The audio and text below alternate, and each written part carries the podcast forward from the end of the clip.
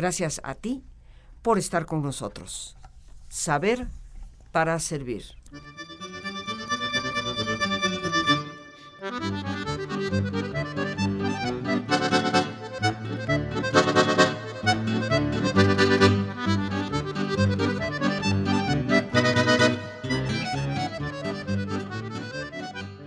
Estamos escuchando, queridos amigos, Polka, la típica. Música de una época muy especial en México que posiblemente la historia habrá de reescribir de diferentes maneras. Hoy en este jueves cultural hemos titulado nuestro programa La música de Don Porfirio, porque esta es música precisamente de esos postrimerías del siglo XIX hacia los inicios del siglo XX. Una música que en muchas ocasiones, como iremos viendo, seguimos escuchando, siguen representando parte de la música mexicana, porque lo es. Y nos acompaña en este programa, como siempre, este gran amigo y maestro que es José María Álvarez, nuestro experto en música. José María, como siempre, es un gustazo recibirte en el programa. Te agradezco una vez más tu, tu don generoso de tiempo para acompañarnos y para dar a nuestro público este maravilloso conocimiento en el cual yo siempre aprendo de ti y estoy segura todos los demás que te escuchamos también lo hacemos. La música de Don Porfirio. ¿Por qué, por qué hablar de este tema? Gracias Rosita, muy buenas tardes a ti, a todo tu auditorio. Un saludo bien cordial y, y pues también eh, existirá la gente que... ¿Y cómo dedican un programa a don Porfirio en las fiestas patrias? Bueno, este, hay que revisar bien la historia para saber lo que él hizo y lo que a partir de la Revolución Mexicana, sin juzgar y también con comentarios aparte de todo lo que la Revolución Mexicana propició para el México actual, pero también borró en la memoria de México de todo lo que se consiguió en un, en un periodo donde sí, uno puede hablar de eh, casi emperador, casi dictador, un presidente sempiterno, este, pero que de alguna forma marcó especialmente para la, la educación, el arte, las comunicaciones de México, marcó una pauta importantísima y también unas bases que ya se estaban gestando en un México independiente, pero que él de alguna forma, a lo mejor, digo, yo no soy historiador, pero soy mexicano, yo creo que profesionalizó. Y con la revolución dijeron, vamos a olvidarnos de todo eso. Eh, Así es. Y para recuperar la memoria, hay gente muchísimo más... Eh, eh, interesada y de alguna forma más estudiosa que, que, yo. Y entonces ha logrado hacer investigaciones de cosas que ya están prácticamente perdidas. Hoy estamos escuchando, Rosita, un disco que se llama La música en el tiempo de don Porfirio Díaz, la música mexicana en el siglo XIX y este disco es un álbum doble, Antonio Barberena eh, toca el acordeón y hace una recopilación súper interesante desde el nacimiento de Porfirio Díaz en Oaxaca hasta este que tiene que salir al exilio y su muerte. ¿Qué música se tocaba en aquella época? Eh, ¿Qué se escuchaba y qué de alguna forma propició don Porfirio Díaz como presidente de México que se compusiera? Así que el álbum que vamos a escuchar es un álbum doble, sí, aquí vamos a compartir nada más unas melodías, pero vale la pena no solo reflexionar de cómo era el México en, ese, en esa parte del siglo XIX, principios del XX, y cómo era la personalidad de este hombre eh, recio, de este hombre que fue a todas luces un gran estadista y que también eh, tenía unos ideales eh, bien marcados. No podemos hablar de un hombre que tenía flaquezas, que tenía dudas, no, era un hombre bien plantado. Yo creo que se nos olvida con frecuencia la historia, eh, porque a veces parece que así conviene, de un Porfirio Díaz que fue héroe en la batalla contra los franceses, que fue un hombre muy apreciado, querido, estimado, ponderado por el mismo Benito Juárez, que salió de su estado natal, Oaxaca, con muchas limitaciones y que logró grandes cosas. Y algo que tú dices, un gran estadista. A muchos de nosotros se nos olvida que el concepto institucional de México viene desde don Porfirio, que todas las líneas de ferrocarril que están construidas en este país a la fecha las construyó don Porfirio, que tuvo la visión de abrir a México hacia el mundo e iniciar la modernización del país, ni qué decir de que es bajo su mandato que se inaugura, por así decirlo, la Universidad Nacional, que hoy tanto apreciamos como la Universidad Nacional Autónoma de México, pero fue el gran promotor de, de, estos, de estas gestas educativas. Y yo creo que la música a la cual hoy le dedicaremos nuestro programa tiene mucho que ver con las alegrías, las tristezas, el romanticismo de una época, porque el siglo XIX es por esencia romántico, los grandes valses mexicanos a los cuales tú y yo ya les hemos dedicado buen tiempo en otro programa, y hoy con este extraordinario acordeonista, porque me parece que toca el acordeón de una manera eh, extraordinaria. En una época de mi vida yo toqué también el acordeón, entonces eh, conozco un poquito de, poder percibir el dominio que se pueda tener sobre, sobre el instrumento. La música de don Porfirio es una música que en algunos casos, como veremos, fue compuesta con el propósito de halagarle a él o a su esposa, pero que conlleva un sentir de un país en esa época. Absolutamente, Rosita. Y además, si tenemos que hablar de institucionalización, de profesionalización en todos los sentidos, gracias a este hombre es que México contó con un conservatorio nacional.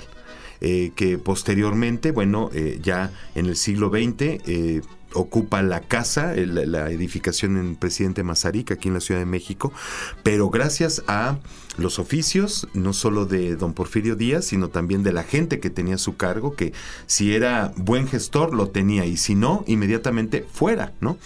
Y él supo elegir a la gente precisa y correcta para que su país tuviera la cultura a todos los, los niveles. La cultura musical, trayendo a grandes este, profesores europeos, eh, tanto de Alemania, tanto de Francia, este, que de hecho en algún momento también en el virreinato eso ocurrió.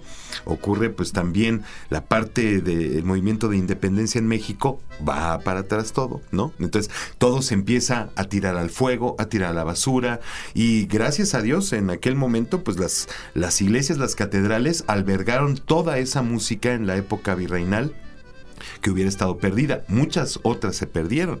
Toda la gente que vino de Europa justamente a dar sus eh, conocimientos como maestros de capilla en Catedral de México, en Puebla, en, en Oaxaca. Pero ya en la época de don Porfirio, él institucionaliza la instrucción musical, trae a los mejores profesores y siempre se le criticó que la cultura mexicana era totalmente afrancesada, italianizante o bien europeizante.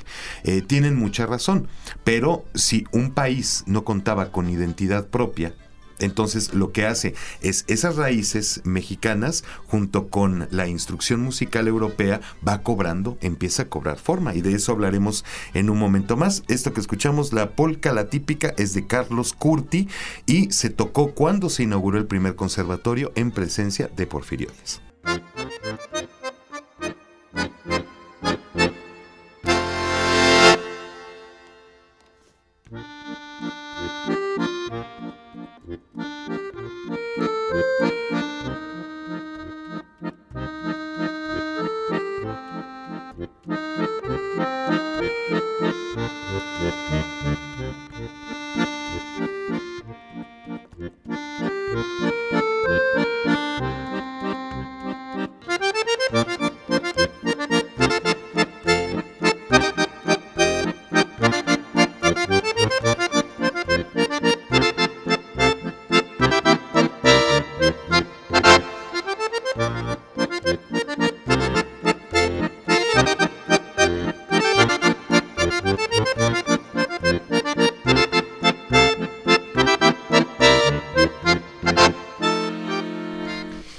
Estamos escuchando, queridos amigos, el vals Carmen de Juventino Rosas, este gran compositor mexicano que muchos confunden y me ha tocado vivir la experiencia de oír su música en países extranjeros en donde la gente jura y perjura que seguramente es algo de Strauss. Pero, como decíamos aquí con nuestro invitado, el maestro José María Álvarez, lo mexicano está ahí si sabemos escuchar atentamente. Y este vals, tengo entendido, José María, fue compuesto para Carmen, la esposa de don Porfirio, así como en la primera parte escuchábamos la polca, la típica, que nos decías, se estrenó cuando se inauguró el Conservatorio Nacional de Música, con la presencia de Porfirio Díaz ahí, porque se nos olvida que no solamente arrancó el conservatorio, sino que proyectó Bellas Artes, mandó a hacer la columna de la independencia y muchos de esos símbolos que tanto apreciamos que son resultado de su época. Vaya diferencia entre la columna de la independencia y la estafa de luz. Vaya diferencia para los que todavía cuestionen la historia. Exactamente. Lo has dicho muy bien, Rosita. Qué bueno que lo dijiste tú y no yo. No, este, mira, eh, también eso es eh, no solo lo que tú has dicho, eh, la gestión para iniciar Bellas Artes, los primeros cimientos, la columna de la Independencia, los ferrocarriles, el servicio postal mexicano. La primera grabación que existe en México es la voz de Porfirio Díaz curiosamente. Él dijo, ah, ¿qué es lo que están haciendo? Pues, general, es un gramófono. Muy bien, tráiganme lo que yo quiero ver cómo funciona eso. Y las, la primera grabación que existe en la historia de México es la voz de Porfirio Díaz mandando un mensaje a los mexicanos. Grabación que afortunadamente se ha rescatado y está en la Fonoteca Nacional aquí en Coyoacán y se puede consultar. Y fíjate, José María, algo que estas contradicciones de nuestro país, ¿no? Para la gente que es antiporfirista, pero de rajatabla, iban al Zócalo a gritar el día de cumpleaños de Porfirio Díaz, porque el 15 de septiembre nada tiene que ver con la independencia. Él fue el que cambió la fecha y nadie volvió a cambiarla. Entonces realmente el grito de las 11 de la noche pues es la fecha de cumpleaños de Porfirio Díaz, se debería de celebrar exclusivamente el día 16. Así es, efectivamente, y curiosamente, este Vals Carmen, como tú lo has dicho, dedicado por Juventino Rosas a doña Carmelita Romero Rubio, la esposa de el general Porfirio Díaz, fue estrenado un 14 de septiembre, previo a un cumpleaños de Porfirio Díaz.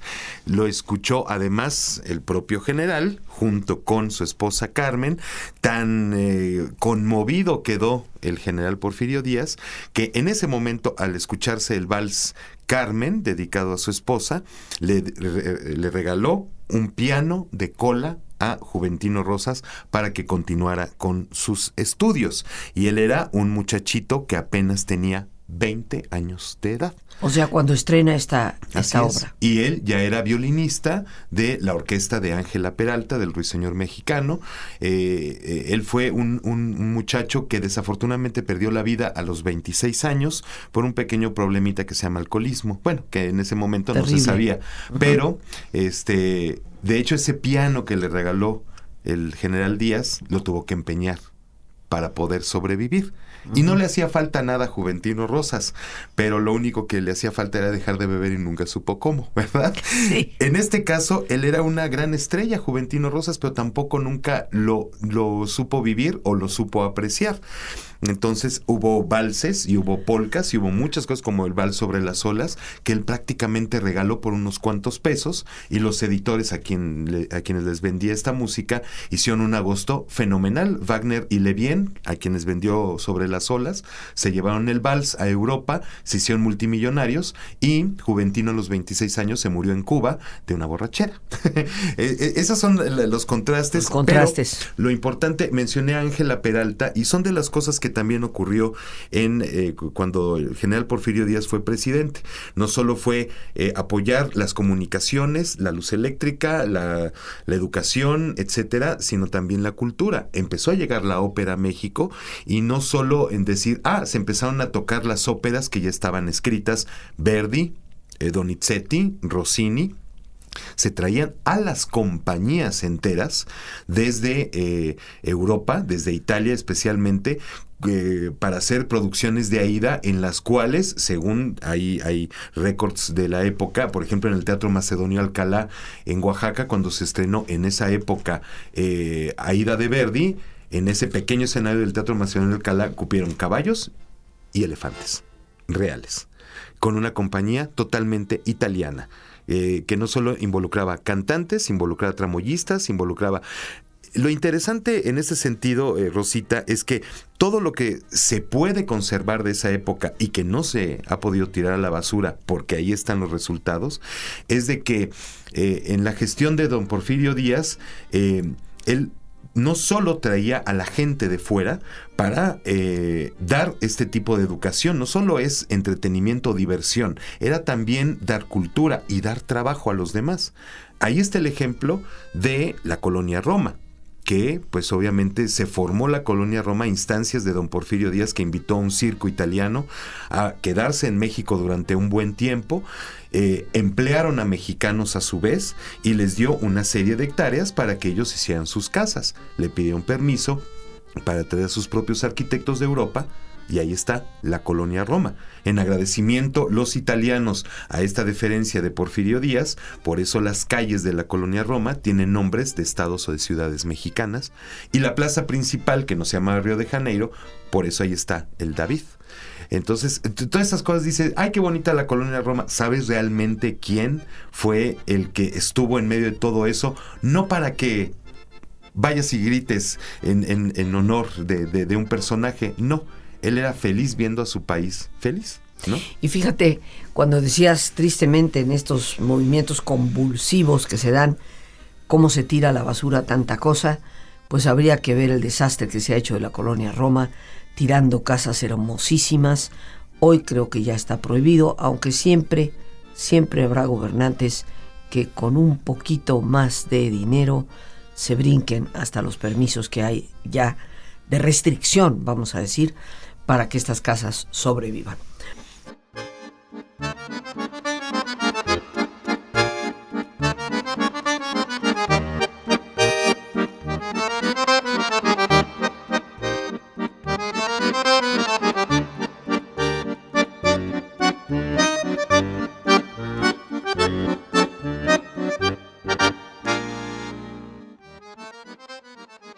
Bien amigos, listos ya para relajarnos como es nuestra sana costumbre, te pedimos que te pongas cómodo y si te es posible hacer el alto completo y total, qué mejor que cerrar tus ojos. En una posición cómoda y con tus ojos cerrados, toma conciencia de tu respiración. Siente el entrar y el salir del aire en tu cuerpo. E imagina cómo al inhalar Así como llevas oxígeno a tus células, inhalas también serenidad para tu mente. Al exhalar, así como tu cuerpo se libera de toxinas, imagina que tu mente se libera en ese aire que exhalas de todas las presiones y todas las tensiones. Respira profundamente. Y concentra tu atención en tu cuero cabelludo. Relaja todos los músculos que cubren tu cabeza.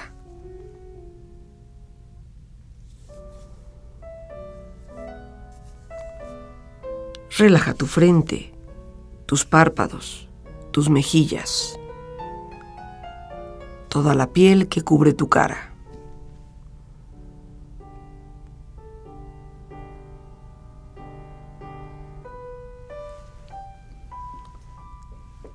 Relaja tu cuello y tu garganta. Siente su flexibilidad, equilibrio, balance.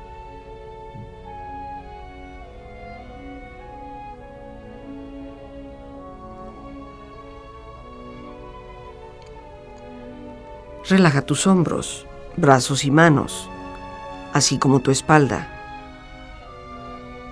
Siente una agradable sensación que relaja todos los músculos en estas partes de tu cuerpo.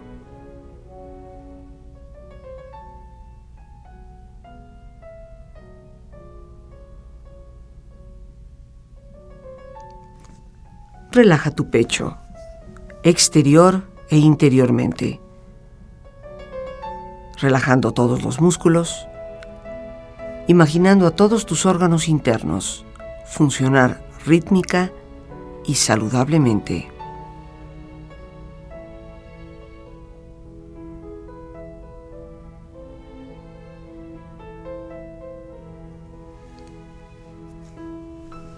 Relaja tu abdomen, exterior e interiormente.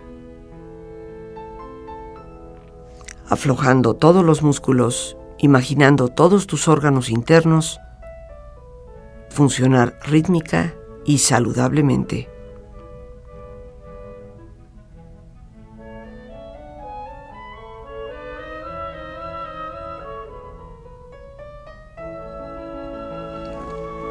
Relaja tus muslos, tus rodillas. Siente la piel, la vibración de la piel en estas partes de tu cuerpo.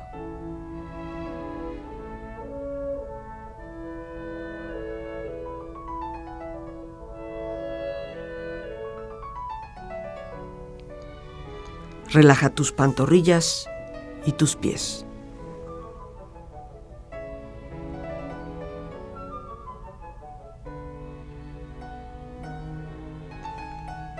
Con tu cuerpo profundamente relajado, proyecta en tu mente la imagen de un lugar ideal para descansar.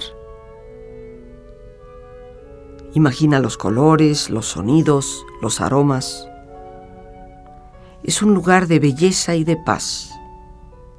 Siente estar ahí y disfrútalo.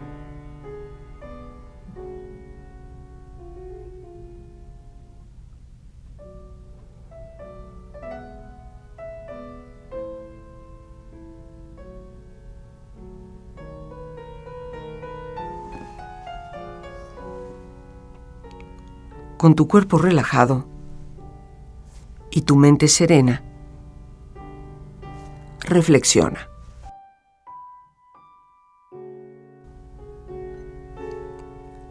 La música es la armonía en todo lo creado.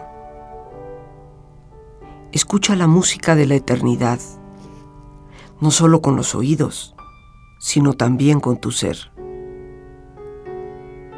Escucha las melodías de las grandes sinfonías, ya que éstas apaciguan la ira y el dolor. Escucha la risa de los niños, pues ellos saben cómo vivir con más alegría. Escucha las canciones de las estrellas, ya que ellas te hablan de la eternidad. Escucha los susurros del viento, pues nobles espíritus viajan en sus alegres tonadas. Escucha los coros del cielo, ya que te hablan del renacer hacia la luz. Y sobre todo, escucha los himnos de tu corazón, ya que ellos conforman la voz de la vida. Escucha todo cuanto te rodea y también lo que está en tu interior. Pues la música y la armonía de la creación expresan la verdad de lo divino y lo eterno.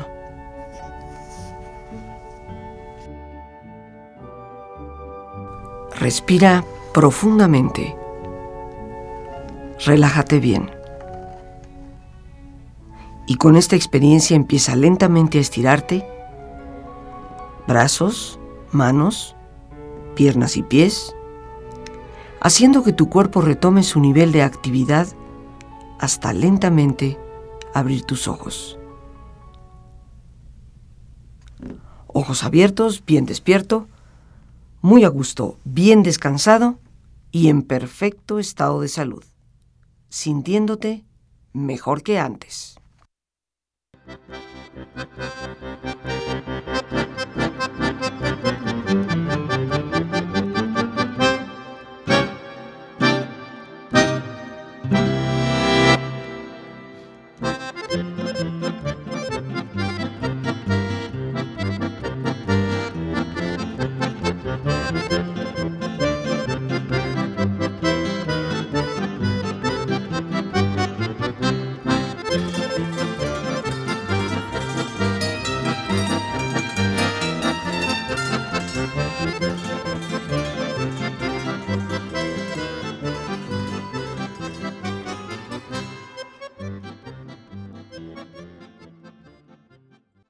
Estamos escuchando una melodía muy conocida, las bicicletas, que tienen toda una historia detrás de ellas que ya nos contará nuestro invitado, que don Porfirio falleció en París, en un modesto apartamento en la ciudad de París.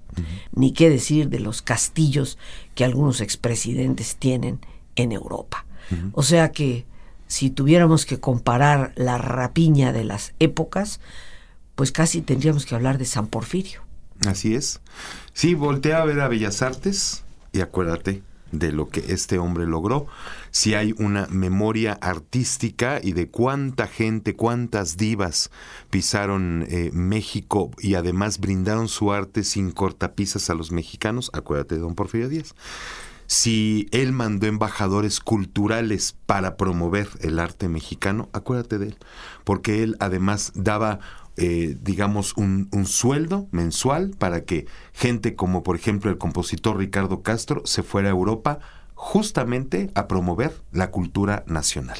No era tanto de que, este, ay, vete, manito, y paséate. No, era vete, tienes aquí tu, tu sueldo, tienes, tienes aquí tus viáticos, etcétera, que además eran los que se merecía el personaje en turno, el artista, y se regresaban con muchos, este, con hechos. Se tocaba la música mexicana en París, en Bélgica, en Berlín, en Viena. Y se mandaba a los talentos, no a los compadres. Así es, no, exactamente. ¿Y qué es lo que se, eh, qué es lo que se propiciaba cuando regresaba Ricardo Castro o algún otro artista que iba en ese son de embajador cultural mandado por Porfirio Díaz? Regresaban como héroes, porque llegaban las noticias desde Europa de que habían triunfado y que la, la música mexicana era espectacular. Nada más así, por ejemplo, en esa época cuando Ricardo Castro eh, fue a Bélgica, eh, pues este, hubo un personaje que pues no quería ir, que era justamente el mandatario en Bélgica. ¿Por qué? Porque era el hermano de una persona que murió loca llamada Carlota. ¿No? Entonces dijo, un mexicano aquí va a tocar jamás, no voy a ir. Pero como que le entró cierto morbo y fue eh, fue al concierto de Ricardo Castro, personalmente lo fue a saludar al camerino y a decirle justamente eso. Por eso están las crónicas, que él no quería ya saber nada de México. Cuando se dio cuenta de, lo, de cómo florecía artísticamente después de ese fallido em, eh, imperio, eh, de cómo era ya ese México artísticamente con Porfirio Díaz, entonces el rey de Bélgica dijo, pues este, tengo que dar mi aval. Y una cantidad de cosas, y sobre todo las comunicaciones, comunicaciones, como lo decíamos. Por eso la, la polca Las Bicicletas, que es del año 1894, de la autoría de Salvador Morlet, lo que estábamos escuchando, Rosita. Y justamente dos años después de que se escribió esta polca corrida, Las Bicicletas, así se llama, apareció en el Universal aquí en México 1896 un artículo que rezaba velocípedos y bicicletistas. ¿Por qué? Porque ya había llegado del extranjero este instrumento para poderse trasladar y decía el velocípedo, la última palabra del peligro, de la celeridad, del atrevimiento, pedalear con furia. Bueno, esto más bien para los ciclistas que hoy circulan. Es que yo te iba a decir que sigue siendo cierto. Exactamente. Yo quiero mi tanque de guerra para matarlos a todos. Yo, ¿no? Y dice, pedalear con furia hasta que volaban las cintas de la gorra que tenía un letrero intrépido, pedir paso a gritos, poner en fuga los canes, traer el Jesús a la boca de las cuidadoras, era realizar una empresa tan arriesgada como varonil. Las bicicletas, pretexto para enseñar a andar y a caer en las calles solitarias a las amigas. Es el relámpago. Viejos y muchachos, hombres y mujeres se proporcionan una para correr por esas calles de Dios como si hubiese cundido una epidemia de velocidad. Y bueno, de ahí que no es extraño que una polca que se titula Las bicicletas, pues haya sido un éxito musical ya prácticamente terminando el siglo XIX. Es una de las innovaciones que llegó en ese momento en el porfiriato, venido de París y de Nueva York. Y bueno, yo creo que es una descripción muy fidedigna de lo que pasa hoy en día. Y como tú dices, pues no es que no tengamos afecto por los ciclistas, es que no respetan las leyes y es que en un afán más que todo populista, lo tengo que pensar y decir así, no pensaron los gobernantes de esta ciudad que esto no es una ciudad de dos o tres o cuatro millones de habitantes como lo es Ámsterdam u otras ciudades europeas donde la más grande, ya exagerada, es de siete millones de habitantes y donde no tenemos una infraestructura real, porque habría que ver las enormes diferencias de seguridad que sí le dan a un ciclista en esos países.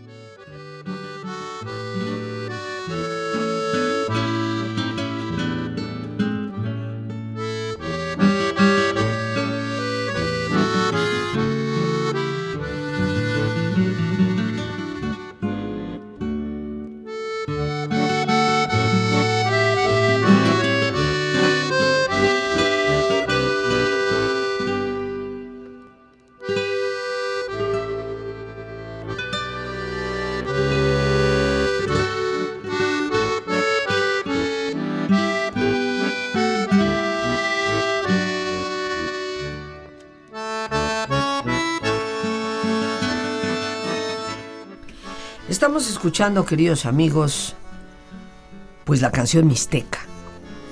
Y se dice, como ya nos lo contará nuestro invitado, que era la música cercana al corazón de Porfirio Díaz cuando tuvo que salir en su exilio canción mixteca fue escrita por José López Alavés. Él nació en Guajuapan, pero lo interesante él es que uno de los primeros graduados del Conservatorio Nacional de Música y en esa calidad, como uno de los primeros graduados, se le ofreció su título, se le entregó en mano a cargo de Justo Sierra, que era el secretario de Educación y que también fue el gestor para que muchos mexicanos fueran a estudiar y a profesionalizarse en el extranjero en todas las áreas, en agronomía, en este, en arquitectura, en, muchas disciplinas. Eh, Justo Sierra y Porfirio Díaz le entregaron al autor de la canción mixteca su título de clarinetista y efectivamente esta se le Otorgó además una pensión para que viviera en la casa del artista que se encontraba en Coyoacán. O sea, hasta esas facilidades se le daba al artista. Te damos esta pensión para que vivas en una casa para que produzcas arte, ¿no? Eh, y pues sí, cuando don Porfirio murió en el exilio, era su eh, su eh, eh, el último amor que tenía era escuchar la música de su país de la forma en como se pudiera. Y como tú decías en unas condiciones que no merecía pero también la historia nos enseña muchas lecciones nos enseña ese tipo de experiencias para que sepamos valorar. Y como tú decías si en realidad buscamos algún culpable o responsable de estas obras que que mm, eh, asfixian la Ciudad de México, también tenemos que voltearnos un poco el dedo hacia nosotros. Nosotros somos los que elegimos a esta gente y nosotros somos los que tenemos que exigir también un respeto a nuestro país y al ciudadano. Así que, ¿cómo? No con revoluciones, sino con actos. Con actos. Trabajando, cero corrupción, como tú lo decías, y ahí está el mejor ejemplo de la época de Don Porfirio, una época en donde este México floreció de una manera insospechada. Y en la música podríamos decir que ciertamente fue como una edad de oro, ¿no? Para la música en México, porque independientemente de que podamos catalogar los valses mexicanos como afrancesados o italianizados o algunos españolizados inclusive, es música mexicana y es música que se escucha en todo el mundo una época de oro para una música de tipo clásico, porque ciertamente que hemos tenido la gran época de oro de tantos compositores como Agustín Lara, como Armando Manzanero, con una música preciosa como Consuelito Velázquez, que tengo yo entendido su famoso Bésame mucho, es posiblemente la melodía más conocida en el mundo. mucha gente no sabrá que es mexicana, pero no hay un área, un país donde un pianista no la sepa tocar. Y yo creo que nos habla de lo importante que es la cultura. Esta música, queridos amigos, debemos explorarla. Como dije al inicio del programa, ya en una ocasión hicimos con nuestro invitado y amigo un programa dedicado especialmente a los valses mexicanos. Así es, y pues nada más para cerrar, Rosita, este, todos los compositores que hemos escuchado hoy y muchísimos más, incluidos este Aniceto Ortega, Macedonio Alcalá, eh, Luis G. Jordá, que vino de, desde Europa para vivir aquí en México, eh, eh, bueno, autores como Tomás León, el propio Juventino Rosas, Alfredo Carrasco, todos ellos los conoció personalmente don Porfirio Díaz. Los recibió, los alentó y por supuesto que impulsó sus carreras.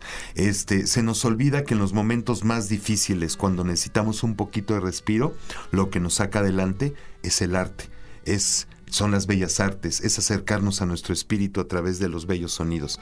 Tratemos de hacerlo y tratemos de dejar de señalar también al mal gobierno, sino también volteémonos el dedo para ver nosotros qué hacemos, ¿no? Yo te quiero agradecer, como siempre, José María, esta valiosa aportación que nos haces para conocer de esta música, de cómo se percibía la historia allá y entonces, de lo que debemos rescatar de ella y de las muchas formas en que podemos siempre, siempre mejorar. Gracias a Dios por este espacio que nos permite compartir. Gracias a nuestro invitado y a ti, el más importante de todos, una vez más, gracias. Muchísimas gracias por tu paciencia al escucharme, por ayudarme siempre a crecer contigo. Que Dios te bendiga.